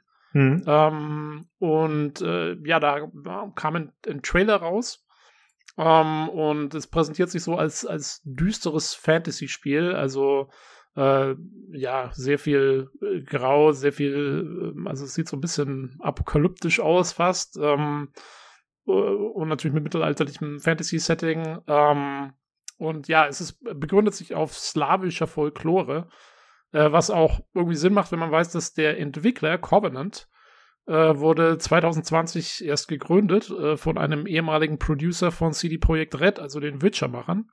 Äh, Stan Just oder Stan Just, weiß nicht, wie man den ausspricht, ähm, ist es. Und äh, ja, das ist jetzt ihr Erstlingswerk. Und ähm, es sieht ja erstmal, finde ich, ganz gut aus. Ne? Also äh, stilsicher, mhm. finde ich. Also sehr, sehr raubeinig. Ähm, aber ja, auch von der, von der Beleuchtung her und so ähm, sieht's erstmal, finde ich, ziemlich, ziemlich gut aus. Ja, also der Trailer, den die da veröffentlicht haben, ich finde das ganz interessant. Du hast ja gerade schon gesagt, es ist zum einen düster und ich finde, es ist auch teilweise sehr entsättigt von den Farben, aber dann hat man mhm. tatsächlich, manchmal sieht man so Szenen, wo dann eben einer der Dorfbewohner mit einer Fackel durch die Gegend läuft und da eine Erkundung startet oder so. Und dann ist es halt um ihn rum doch schon extrem erhellt, aber, aber ja, wie gesagt, also das Äußere ist schon sehr düster, doch. Ja, man, man hat so fast so das Gefühl, irgendwie, es könnte so in, in Mordor oder sowas spielen, ne? So, ja, stimmt. Äh, alles grau-braun und dann, ja, läuft da einer mit so einer Fackel durch und der, der Gegensatz ist halt total krass. Wobei ähm, ich die äh, Monster ganz cool fand, die man da gesehen hat, tatsächlich. Ähm, man hat ja, gut, so ein paar Standardsachen, so eine Spinne war dabei, so eine Riesenspinne, aber ich fand dieses, was weiß ich, was war das? Äh, irgend so ein Trollbaumwesen, weiß ich nicht, was irgendwie bewachsen war und mit irgendwelchen komischen Pilzen und so. Und das sah echt fies aus. Ich meine, äh, man, man sieht dann in der Nahaufnahme schon, dass es natürlich jetzt kein äh, First-Person-Spiel ist, was äh, mit unheimlichen Details aufwartet. Aber es sieht schon ziemlich cool aus. Also interessant auf jeden Fall. Ja. Ja, was ich auch cool finde, ist, ähm, was man jetzt eigentlich, finde ich, sonst von so Strategiespielen oder so nicht so kennt, aber was jetzt hier gegeben ist, dadurch, dass es so Nahaufnahmen sind, ich finde, es wirkt relativ dynamisch. Also, ähm, selbst wenn man so von der Open-Perspektive sieht, muss man anschauen, da sieht man immer an den Bäumen verweht tierisch die Blätter, weil irgendein Sturm ist oder keine Ahnung, oder es schifft gerade oder äh, irgendwo sprühen irgendwelche Funken aus irgendwelchen Feuern raus oder so. Also es ist irgendwie immer Bewegung da oder irgendwelche Blätter weht's durch die Gegend. Ähm, so Kleinigkeiten halt. Das finde ich eigentlich ganz cool dran. Hm, ich schaue es mir gerade nebenher nochmal an. Ist mir tatsächlich äh, nicht so sehr aufgefallen, aber gucke ich jetzt mal drauf. Jo. Ähm, ja, naja, also, aber die Frage ist noch so ein bisschen, was machst du eigentlich jetzt genau in dem Spiel? Ähm, das ist mir ehrlich gesagt aus dem Trailer heraus auch noch nicht so hundertprozentig klar geworden. Also, es ist ja in erster Linie erstmal so ein anscheinend irgendwie ein Strategiespiel, aber dann gibt es eben auch diese individuellen Dorfbewohner irgendwie, die da wohl eine Rolle spielen und die anscheinend irgendwie ihre eigene Ausrüstung haben und ihre eigenen Stats haben und mit denen man dann fast so ein bisschen rollenspielartig irgendwie auf Erkundungstour geht. Ähm, und äh, Jo, also da gibt's dann wohl auch ziemlich irgendwie so, äh, wie sagt man, sehr, sehr in die Tiefe gehende Mechaniken jetzt äh, für diese Sache. Also dafür, dass es äh, eigentlich im Grunde erstmal ein Strategiespiel sein, sein soll anscheinend. Äh, also es gibt dann irgendwie ein Sanity and Burden System. Ähm, für, Ja, das, ist dann das- für die einzelnen Dorfbewohner, nehme ich an, ne? Also, Genau, also das ist, glaube ich, so die Referenz, die PC GameStar genommen hat äh, auf Darkest Dungeon. Und Mhm. dann heißt es halt zum Beispiel, dass eben, wenn äh, die Bürger zu viel Stress oder negativen Sachen ausgesetzt sind, dann kann das halt irgendwelche Effekte haben. Und es kann zum Beispiel sein, dass dann jemand äh, die Dorfgemeinschaft verlässt, was dann wahrscheinlich im Kontext des Großen schlecht ist, weil dort Leute brauchst du mehr Kunden und wahrscheinlich für typische Aufgaben, keine Ahnung, äh, wie was man halt so braucht in solchen äh, ja, Dorfgemeinschaften. Ja, das war ja bei, bei Frostpunk, glaube ich, war das ja auch so, ne? Die Mhm, hatten auch stimmt. So, ein, so ein System. Allerdings hier könnte ich mir vorstellen, dass es äh, eben, wie du sagst, wie bei Dungeon, Darkest Dungeon, so ein bisschen mehr aufs Individuum bezogen ist, weil man eben in dem Trailer auch sehr viel sieht, dass man mit einzelnen Leuten da irgendwie unterwegs ist. Also, ähm, Ja. ja. scheint noch ein bisschen mehr ins Detail zu gehen. Ja, da ist noch so Ähm, ein bisschen unklar, wie das genau funktioniert mit dieser Erkundung. Also ähm, äh, es soll halt irgendwie von Wert sein, dass eben die Dorfbewohner unterwegs sind und die Gegend erkunden und man sieht dann auch, dass da Kämpfe und so stattfinden, aber äh, ich habe noch nicht so ganz verstanden, ob man jetzt wirklich mh, das selbst steuert, den Dorfbewohner aus der Third-Person-Perspektive, oder ob die das automatisiert machen und dann man nur in Kämpfen einschreitet oder so.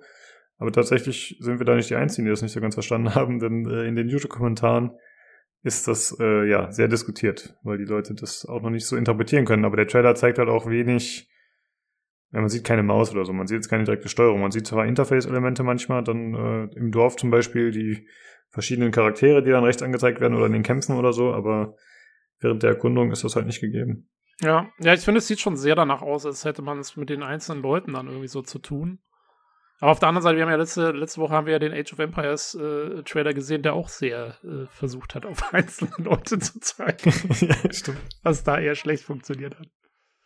Ähm, jo, ähm, dann äh, anscheinend gibt es ein äh, KI-basiertes Quest-System. Ähm, das ist dann, also, wie muss man sich das vorstellen? Meinst du sowieso random, so, so, so, so äh, Radiant Quests oder so? In der Ja, Art? das sollen wohl so random Encounter sein, genau, dass man halt Ja. einfach mehr Abwechslung hat und dass sich das mehr Wiederspielbarkeit hat und dass man halt äh, ja einfach zufallsbasierte Ereignisse hat. Genau, und das wird dann so wie bei Frostpunk tatsächlich auch äh, präsentiert in so einer Textform und dann hast du halt die Option äh, Option A, Option B, entscheide dich für eins und dann hat äh, beides potenziell positiv oder negative Effekte. Ja. Jo. Und so wie ich, also wenn, äh, wenn das irgendwie so ein bisschen aus der Witcher-Richtung kommt, dann kann man auch davon ausgehen, dass es keine richtige oder falsche Lösung gibt, sondern äh, alles immer irgendwie positiv und negativ wahrscheinlich sein wird.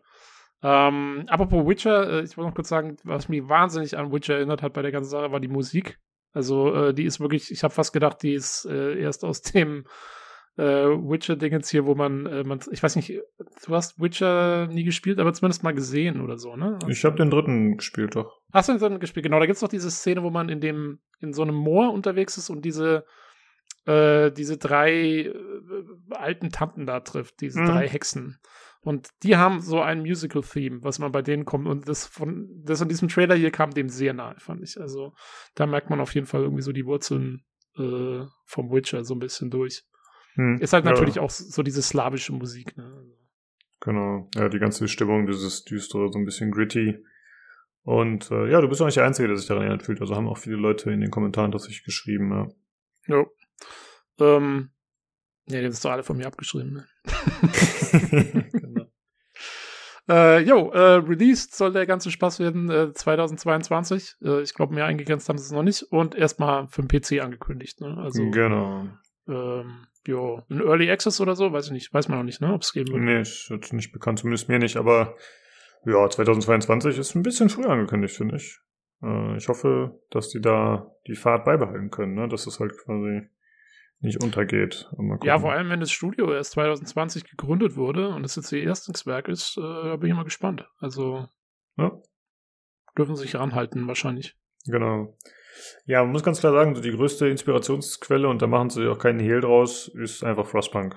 Also da gibt's äh, viele Mechaniken, die daran erinnern und auch das Logo, wenn man sich das mal anschaut, das äh, ähnelt dem auch tatsächlich relativ stark. Also da sind äh, einige Ähnlichkeiten. Scheinen anscheinend ein paar Frostpunk-Fans dabei zu sein bei dem Entwickler.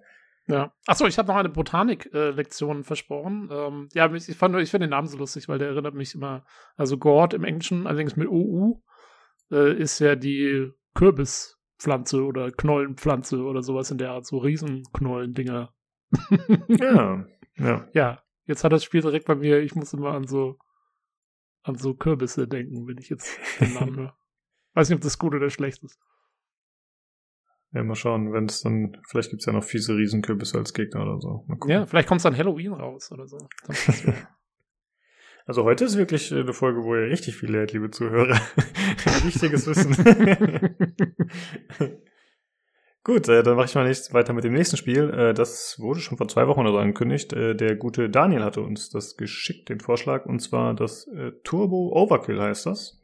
Das ist eine First-Person-Shooter im äh, Cyberpunk-Setting mit natürlich dementsprechender Optik, also wie man es halt klischeemäßig kennt, äh, mit Regen, mit Neon Pink, mit viel Schwarz, mit irgendwelchen Hochhäusern, mit Cyborgs, Robotern, das ganze Zeugs halt. Ne? So, so wie ich es persönlich es mag, als Klischee-Fan. Man könnte ja. das, muss mal drauf stehen, aber gut. Es ist sehr traditionell Cyberpunk, würde ich sagen. Aber es ist auch, aber es ist auch, es ist auch gleichzeitig, also du hast schon ist alles sehr dunkel und Regen und so, aber gleichzeitig ist es wahnsinnig bunt anscheinend. Hm, ja. Also das dieses Neon, was dann kommt, ist extrem peppig. Äh, das, das, das sticht voll raus. Auch da, in dem einen Ding sieht man so eine Explosion, das ist alles nur rot und gelb und äh, ja, fast schon so ein bisschen, ja, so ein bisschen comichaft, finde ich fast. Ja, also es ist äh, auf jeden Fall sehr bunt und es ist auch äh, ich sag mal, äh, spieltechnisch sehr extrem. Und zwar ist es äh, vom Movement, würde ich sagen, geht so Richtung Ghost Runner. Das heißt, äh, also man spielt es aus der First Person, wie gesagt, und dann hat man halt solche Sachen wie Double Jumps, Wall Runs, Slides. Und das Ganze wird dann in so einer äh, Retro-Grafik halt eingebettet. Das ist so eine Mischung aus Strafe. Erinnert mich zumindest daran, falls man es noch kennt. Das war auch so ein Retro-Shooter, der vor ein paar Jahren rauskam. Also eher polygonarm. Und dann gleichzeitig erinnert es auch ein bisschen an äh, Prodeus, was ja vor ein paar Monaten rauskam.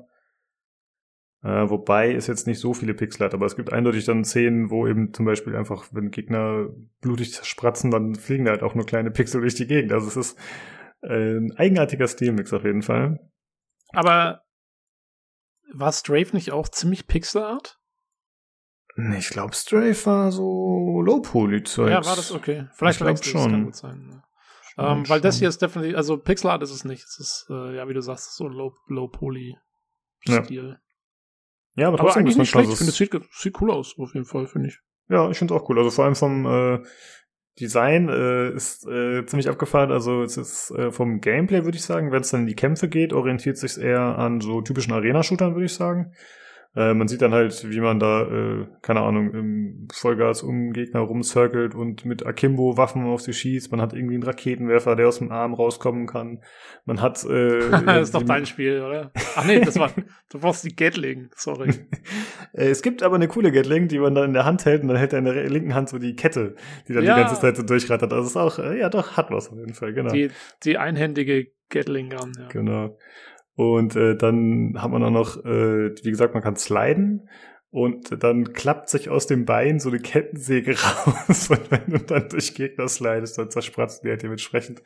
Äh, also es ist auf jeden Fall äh, ja ziemlich over the top und das Ganze wird natürlich mit äh, dementsprechender Musik unterlegt und ja, das könnte ganz interessant werden und ich mag, wie sie es angekündigt haben, wann es erscheinen soll. Soon TM für PC. Ja. ja. Also da bin ich gespannt drauf. Äh, ich könnte mir vorstellen, obwohl ich zugeben muss, technisch ist das jetzt gar nicht mal so mein Ding, so diese Optik. Aber ich glaube, das könnte doch ein Spiel sein, was ich mir trotzdem dann hole und dann mal für uns teste. Jo. Das macht einen guten Eindruck. Und wir bleiben auch noch in dem Setting, denn das nächste Spiel, das angekündigt wurde, da habe ich mich sehr drüber gefreut, ist Synthetik 2. Oh shit, ich habe die Folge nicht mehr rausgesucht, aber ich hatte ja das äh, auch schon mal reviewed in unserer AI-Folge. Vielleicht kannst du gerade nochmal schauen, Tobi. Ich glaube, das, war Folge 9. Ich gucke es gerade nochmal nach. Okay, das ist nett, danke. Ich habe alle unsere Folgen im Kopf. Sehr gut. äh, ja, Synthetik ist ein äh, Roguelike Top-Down-Shooter. Äh, also halt ISO-Perspektive und dann, äh, ja, halt mit der Maus schießen und WSD laufen. Und das wird äh, entwickelt vom Berliner Studio Flowfire Games. Die waren damals den ersten Teil, haben die noch zu zweit gemacht. Ich glaube, mittlerweile haben sie ein bisschen mehr Unterstützung bekommen. Äh, und auf jeden Fall haben sie da auch äh, optisch jetzt ein bisschen was erweitert. Ich glaube, der erste Teil hatte noch komplett 2D-Modelle und jetzt ist es tatsächlich so, dass sie äh, ja, auf 3D umgestiegen sind. Und ich finde, dass das dem, ich weiß noch nicht, was ich davon halte. Ob ich das besser finde als den ersten Teil, die sind optisch oder weniger gut. Es ist Mhm. natürlich hochwertiger, aber es ist ein bisschen anders stilistisch. Es wirkt ein bisschen comicartiger. Aber man muss sagen, man erkennt zum Beispiel, wenn man die Farben sieht und man kennt den ersten Teil, dann erkennt man es direkt wieder. Also so Color Coding und so, das ist alles ganz gut gelungen tatsächlich. Und äh, auch designtechnisch eigentlich die äh, Einheiten und so erkennt man ganz gut, dass das äh, ja von dem Entwickler kommt oder ein Nachfolger des Spiels ist. Und äh, spielmechanisch muss ich sagen, hat man leider noch nicht so viel gesehen. Es gibt halt so einen kurzen äh, Trailer, der eher so ein Teaser ist, würde ich fast sagen, mit ganz kleinen Gameplay-Szenen. Es heißt, äh, sie wollen neue Klassen einbauen, es soll äh, neue Systeme geben, glaube ich, wie man leveln. Es soll äh, angeblich deutlich wiederspielbarer sein mit äh, quasi, was haben wir gesagt, äh, Near Infinite Replayability. Also äh, ja, da haben sie auf jeden Fall ein Statement rausgehauen. Ähm, und das Ganze soll erscheinen auch als Early Access Game in diesem Jahr für PC.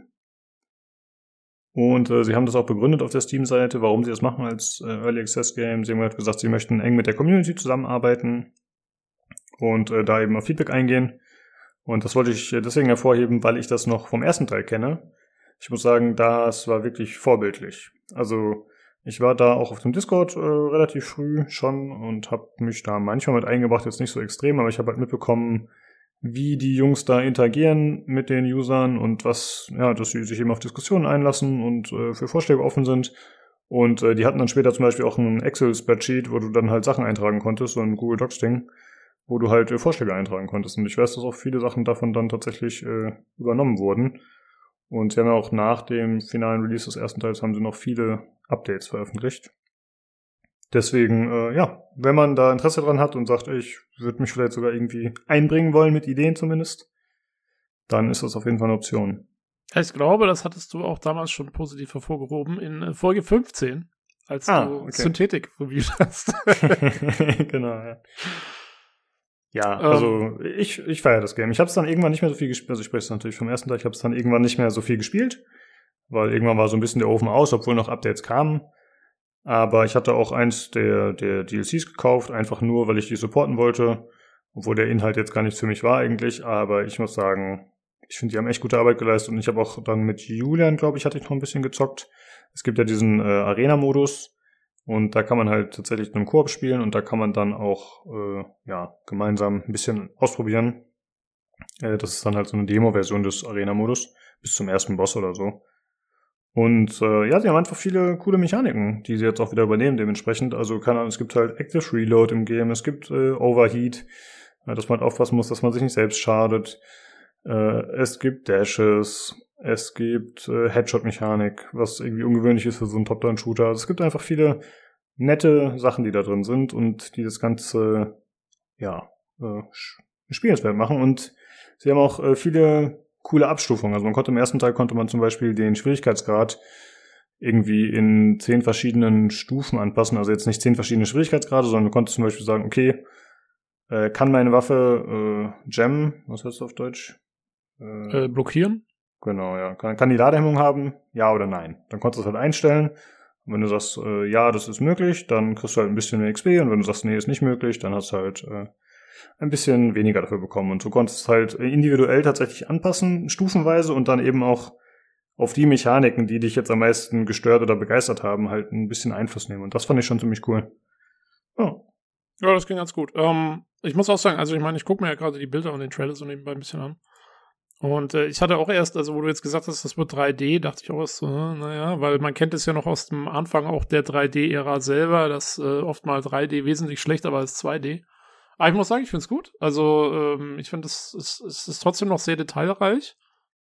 Und äh, mir gefällt der 3D-Look äh, im Mhm. Trailer. Das finde ich sehr Ja. gut. Ich habe eine Frage an dich. Vielleicht weißt du es, vielleicht auch nicht. Hm? In dem Trailer, äh, wenn er da so rumschießt, da kommt ab und an kommt so ein riesiges rotes X auf dem Bildschirm, Äh. was dann so auf den Gegner, was ist denn das? Sag mal, das ist ja furchtbar.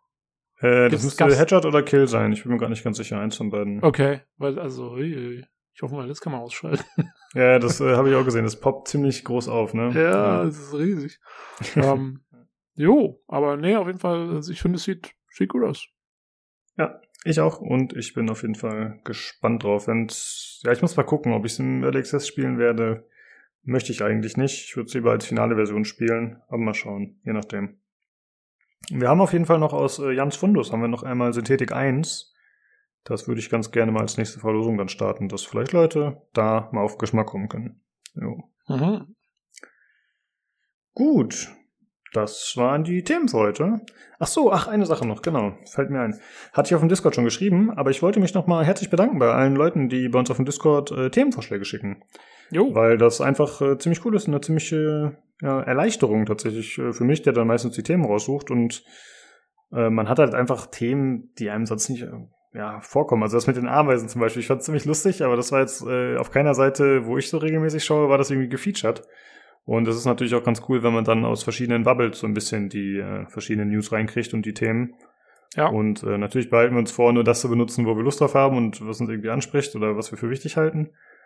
Äh, aber es ist auf jeden Fall sehr cool, dass ihr euch da alle so beteiligt in der Form. Vielen Dank dafür. Ja, das ist wirklich cool. Ich meine, ähm, das ist ja eh so, der, der Lukas macht immer die Themenzusammenstellung und dann äh, kommen der Uli und ich dann immer so Samstag hier mal so reingedübelt und geben unseren Senf dazu ab, wo wir keine Ahnung haben, worum es eigentlich geht.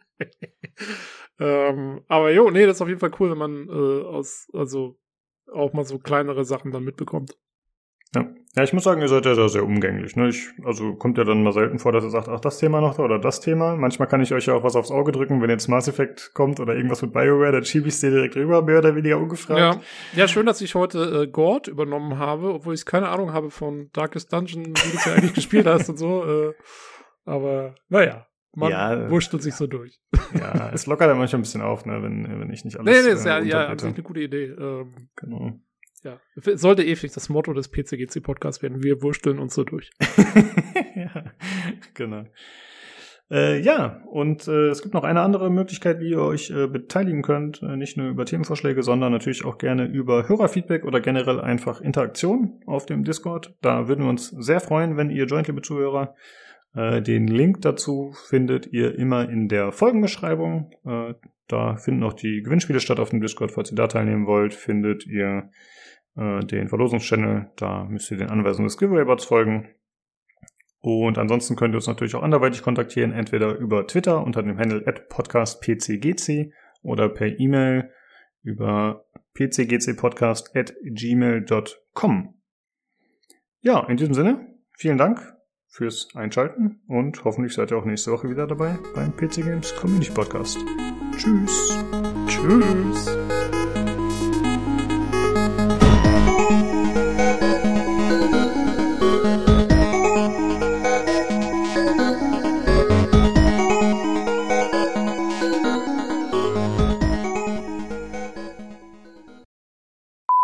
Es ist ja an sich gut, wenn man sich mutet. Also ich, ich mache es nur nicht, weil ich immer Angst habe, dann in, irgendwann, ich würde total oft vergessen, mich zu entmuten. Ja, ist mir letztens auch wieder passiert. ja. Oder man klickt mal daneben. Das ist wirklich ein ja, aber ich bisschen bin dumm. immer beeindruckt, weil ich glaube, der, der Nino mutet sich, glaube ich, auch immer und so. Also man sieht es ja Mhm. in der Spur, ob man es Mhm. macht oder nicht. Und äh, das macht eigentlich fast ihr alle. Und aber ihr seid da relativ konsequent dabei, euch zu entmuten. Also es passiert relativ selten, dass ihr es vergesst. Ja. Äh, was mich beeindruckt. Äh, mir wird das öfter passieren. Ob es dann eins zu eins die gleiche Version wird, ist unklar, aber zumindest wollen sie das jetzt nochmal anfassen. Relativ viele Jahre nach Release, aber immerhin. Ja, aber ich finde, ganz ehrlich, also ist auch, ist jetzt auch wirklich nötig gewesen, das zu machen, weil ich finde, also, wenn wir in, in, in die Ära kommen, dass es dann auch noch plattformexklusive Patches gibt oder irgendwas, das wäre furchtbar, da blickst du überhaupt nicht mehr durch als Konsument. Hallo? Oh, sorry. Da war der. Nein! Ich hätte es nicht sagen sollen, dass ihr so gute Mute-Disziplin habt. ja, das stimmt. ähm, Ach ja. Es ist so aufregend, wenn Lukas nicht dabei ist. Das ist so ein bisschen so wie früher, wenn man, ähm, wenn die Eltern irgendwie übers Wochenende weg sind und man gar nicht sich entscheiden kann, was man von der Minibar zuerst in, sie, in sich reinschüttet. Ich habe mich heute für rum entschieden. Ach, jetzt schon? Ja, ich bitte dich, die Kinder sind nicht da. Und jetzt heute Abend spät wieder, da schlafe ich schon. Dann kann ich mich auch jetzt nachmittags betrinken. Ja. Ich muss Das ist die auch immer noch mein- nutzen. meine Lieblings-WhatsApp-Nachricht. Ich nutze diese Funktion mit den Sternen ja nicht sonderlich viel. Aber irgendwie vor einem Jahr oder so, als noch nicht Pandemie war, hat dann irgendjemand am Samstag geschrieben, also er würde jetzt in den Schrebergarten fahren und schon mal anfangen, sich zu betrinken. Er würde sich über Gesellschaft freuen. das fand ich so schön.